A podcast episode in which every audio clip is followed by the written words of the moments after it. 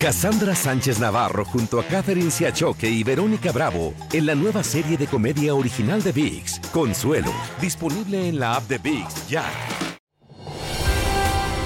Hola, soy Jorge Ramos y a continuación escucharás el podcast del Noticiero Univisión. El programa de noticias de mayor impacto en la comunidad hispana de Estados Unidos.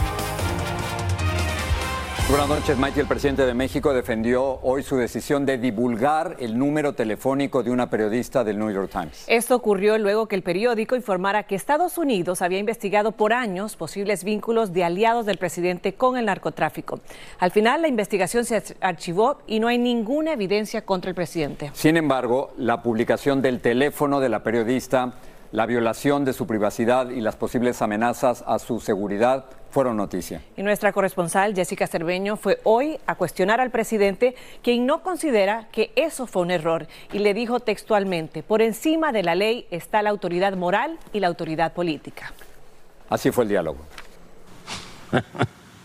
Al responder los cuestionamientos del New York Times, puede contactarme. El presidente de México reveló el número telefónico privado de la jefa de su corresponsalía aquí en México. Eh, donde hay más preocupación del hemisferio eh, occidental para ejercer este oficio. Mi pregunta, presidente, es ¿por qué lo hizo? Ustedes, con todo respeto, quienes eh, hacen un periodismo, diría, em, faccioso, porque nada más eh, se inclinan en favor de grupos de intereses creados. El teléfono que dio a conocer es el teléfono personal. ¿Y, qué pasa cuando esta periodista me está calumniando?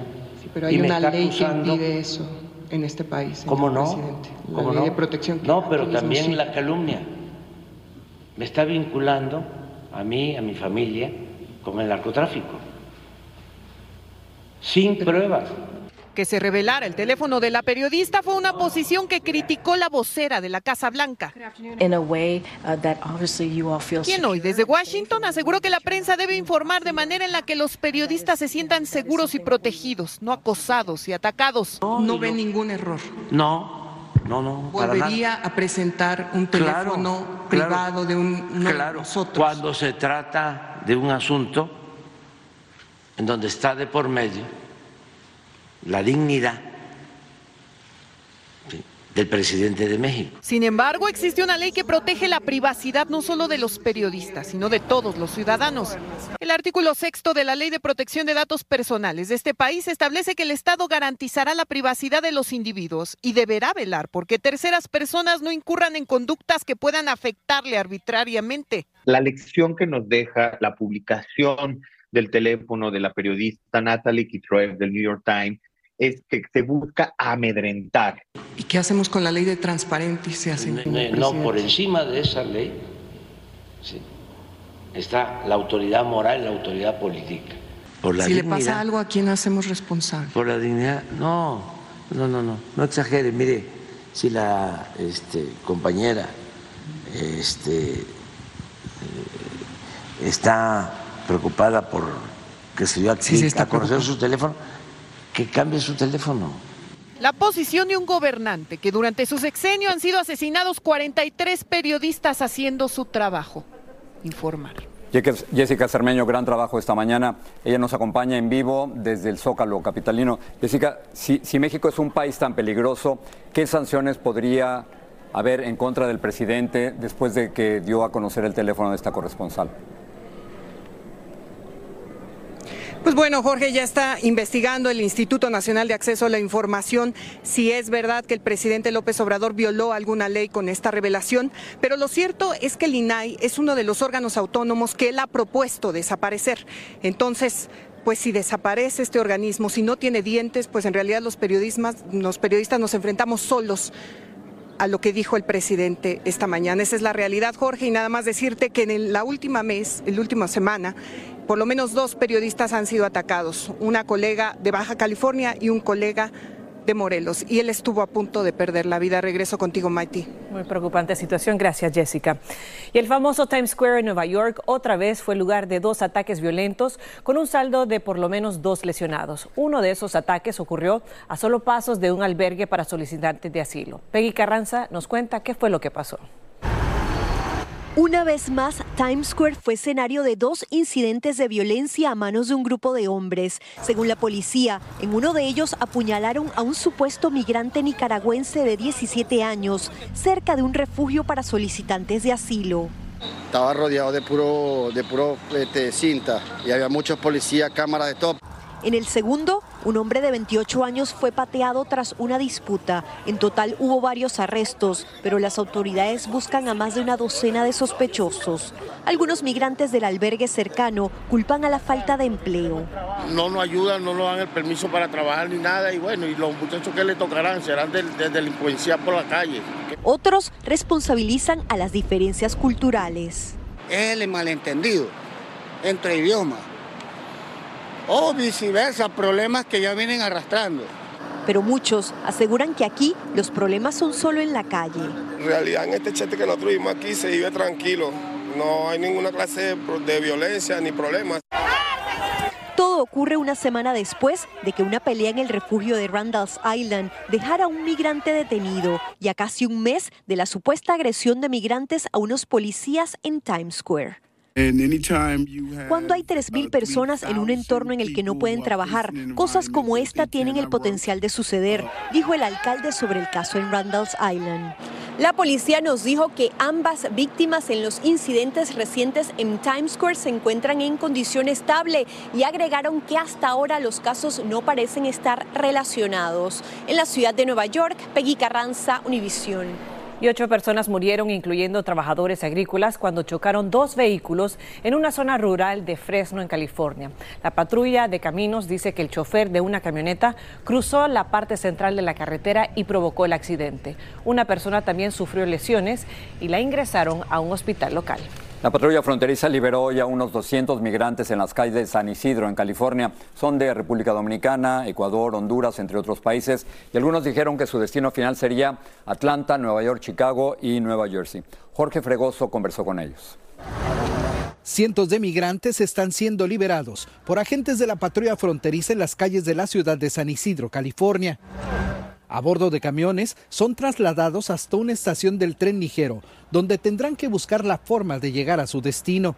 Alder es de Honduras. Dice que cruzó la frontera por Piedras Negras y que lo trasladaron en camión hasta San Diego.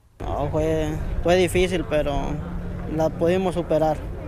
Pudimos cruzar todos los obstáculos que hubieron.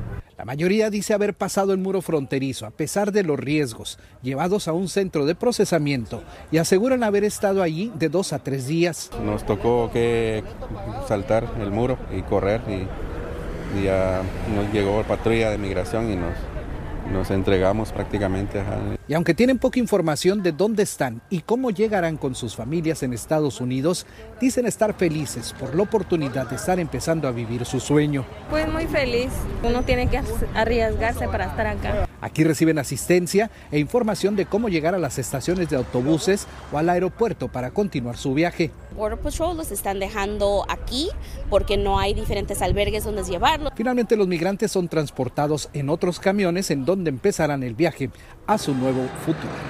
Los camiones eh, de la patrulla fronteriza han estado arribando durante todo el día. Se calcula que serán alrededor de 700 migrantes diarios los que dejarán en estaciones como esta.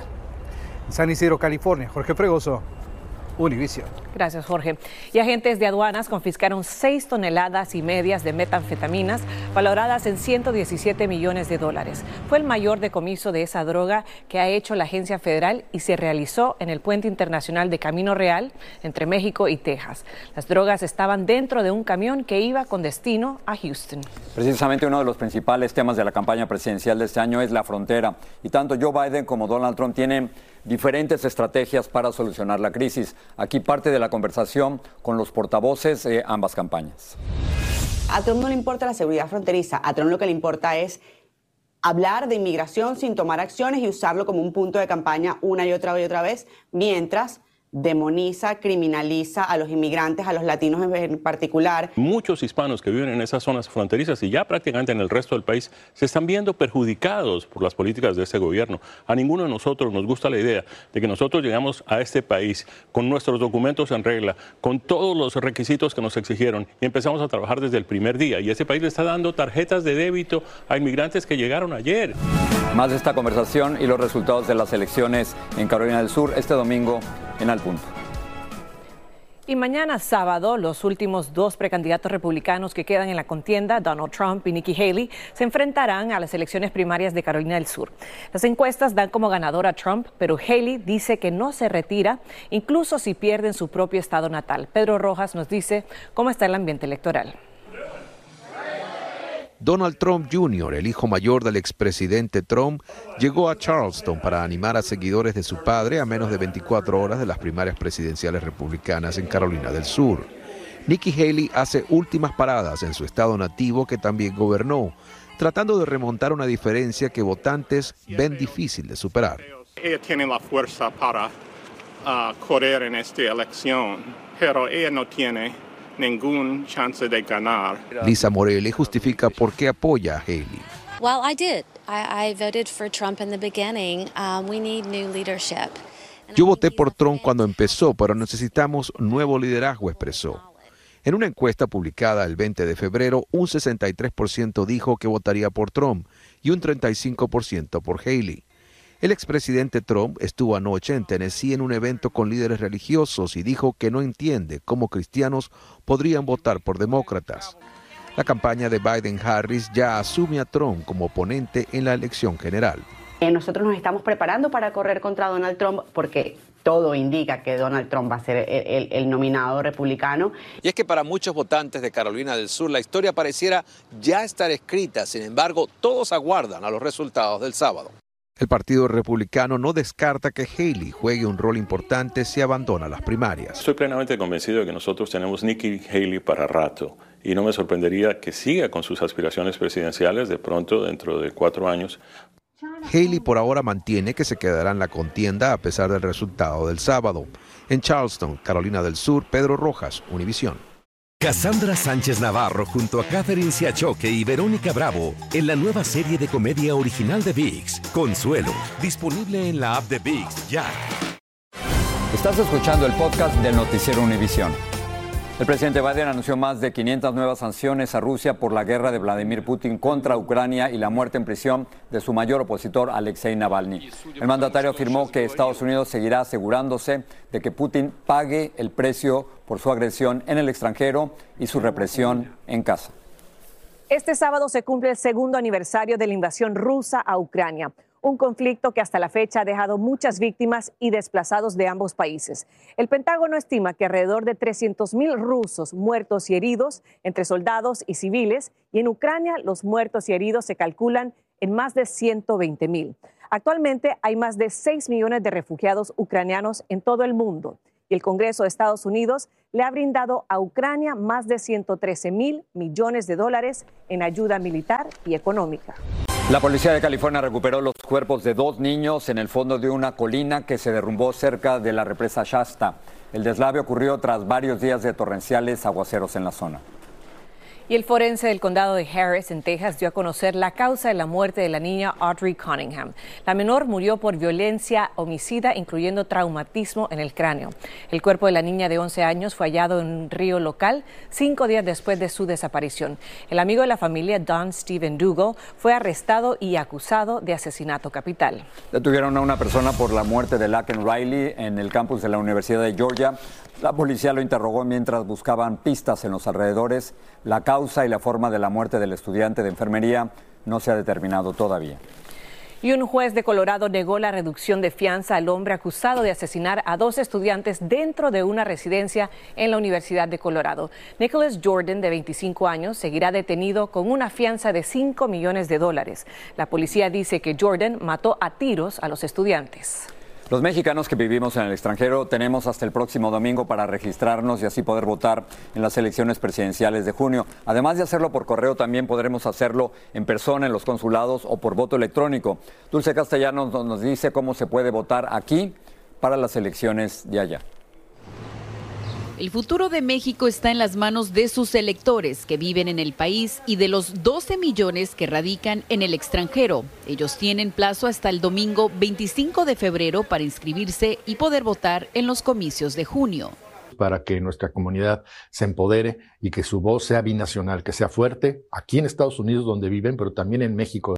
Los votantes elegirán el cargo para la presidencia en una reñida contienda entre dos candidatas fuertes y cientos de cargos federales. Por primera vez, el Instituto Nacional Electoral habilitó tres modalidades para que los mexicanos en el exterior puedan votar, en Internet, por correo y de forma presencial. Para todos los países va a estar disponible la modalidad postal y la modalidad electrónica por Internet. Sin embargo, la modalidad presencial está nada más eh, limitada a 23 sedes consulares, 20 de ellas concentradas en los Estados Unidos. El INE también busca ampliar la participación de los mexicanos de primera generación, como Liliana Macías, quien nació en Texas, pero planea jubilarse en México. Mis planes en el futuro es de regresar a México. Entonces, pues sí, queremos un México mejor. Todos los mexicanos en el exterior pueden votar si son mayores de 18 años con una credencial para votar válida y un paso clave es que también deben registrarse para participar en el proceso. Con su acta de nacimiento, identificación con fotografía y un comprobante de domicilio, se puede obtener la credencial, la cual se debe registrar y activar para el 25 de febrero. Quienes la activen después de dicha fecha tendrán que votar en persona. En Los Ángeles, la última oportunidad para hacer el trámite es el sábado de 9 a 3 en los consulados móviles y el domingo de 9 a 1 de la tarde en la oficina principal. En Los Ángeles, Dulce Castellanos, Univisión.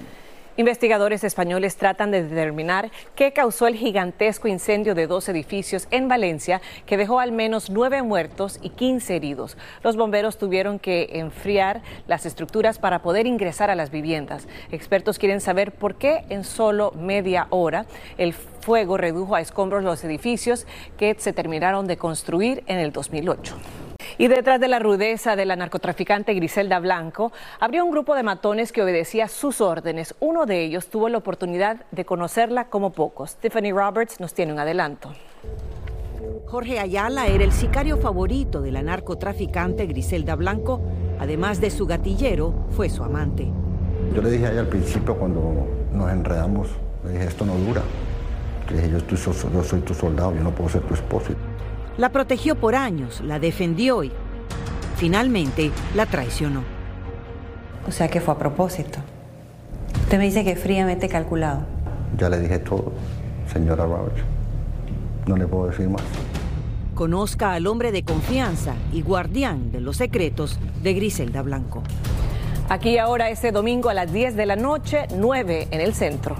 La misión estadounidense Apolo 11 llevó a los primeros humanos a la Luna en 1969 y se calcula, Mighty, que unos 600 millones de personas alrededor del mundo, y me incluyo yo como niño, nos reunimos frente a un televisor como este para ver en directo ese momento histórico. Y ese día, Jorge, la señal era blanco y negro y no tuvo fallas y fuimos testigos de la primera huella humana en la superficie lunar. Sin embargo, el módulo Odiseo que alunizó este jueves marcó un nuevo hito en la exploración lunar y aunque con más tecnología a bordo que entonces, todavía estamos esperando las imágenes. Dilma Tarazona nos tiene más. La nave lunar Odysseus está estable y su sistema de comunicación está funcionando al 100%. Uh, we did have a stable, controlled landing and a safe, soft touchdown lo que permite que envíe información a la Tierra, dijeron los científicos de la NASA y de la empresa fabricante Intuitive Machines. Por ahora la única foto que conocemos es esta, que la nave pudo tomar a seis millas de la superficie lunar. Todavía están analizando la información que está enviando Odysseus y esperan que el fin de semana puedan obtener las primeras fotos de la Luna. La nave al parecer chocó contra una roca lunar y se ladeó pero esto no afecta su funcionamiento, dijeron los científicos. La nave lunar tiene esta cámara que fue fabricada por un grupo de estudiantes universitarios de aeronáutica y que debió haberse desplegado antes del alunizaje para captar ese momento, pero no fue posible dejarla caer por un problema que tuvieron con el software. Todavía no hay una respuesta clara de por qué se tuvo que esperar cinco décadas para regresar a la Luna. Los últimos 50 años nos hemos enfocado en lo que se llama órbita baja ah, alrededor del mundo y estudiando nuestro mundo. Así es como ah, nos ah, informamos de los cambios climáticos. Ahora ya podemos regresar a la luna que ya hemos desarrollado la tecnología. Este ingeniero mexicano ayudó en la construcción de los tanques de la nave lunar y celebró junto a sus compañeros el histórico alunizaje. Tengo palabras de ser mexicano y estar allá en la luna ojalá yo también pueda atraer más orgullo al país. Bueno, y la empresa fabricante de Odysseus dijo que van a tratar de expulsar la cámara de la nave lunar para tomar fotografías y esto les permitiría hacer una evaluación de cómo está la estructura que quedó inclinada, como ustedes ya lo vieron en nuestro reportaje. Están muy confiados que su capacidad de funcionamiento es óptima, aunque no alunizó en el punto exacto que querían, quedó a poca distancia del objetivo. Regreso con ustedes gracias. Un gran triunfo y ahora ya entendemos por qué no vimos las imágenes. Hay un problema con la cámara. Ojalá que en el transcurso del fin de semana podamos verlas y toda esa información que va a recolectar. Y sigue emocionando, ¿eh? Igual que hace 50 años. Así dicen. Feliz fin de semana, lo espero en la noche. Así termina el episodio de hoy del podcast del Noticiero Univisión. Como siempre, gracias por escucharnos.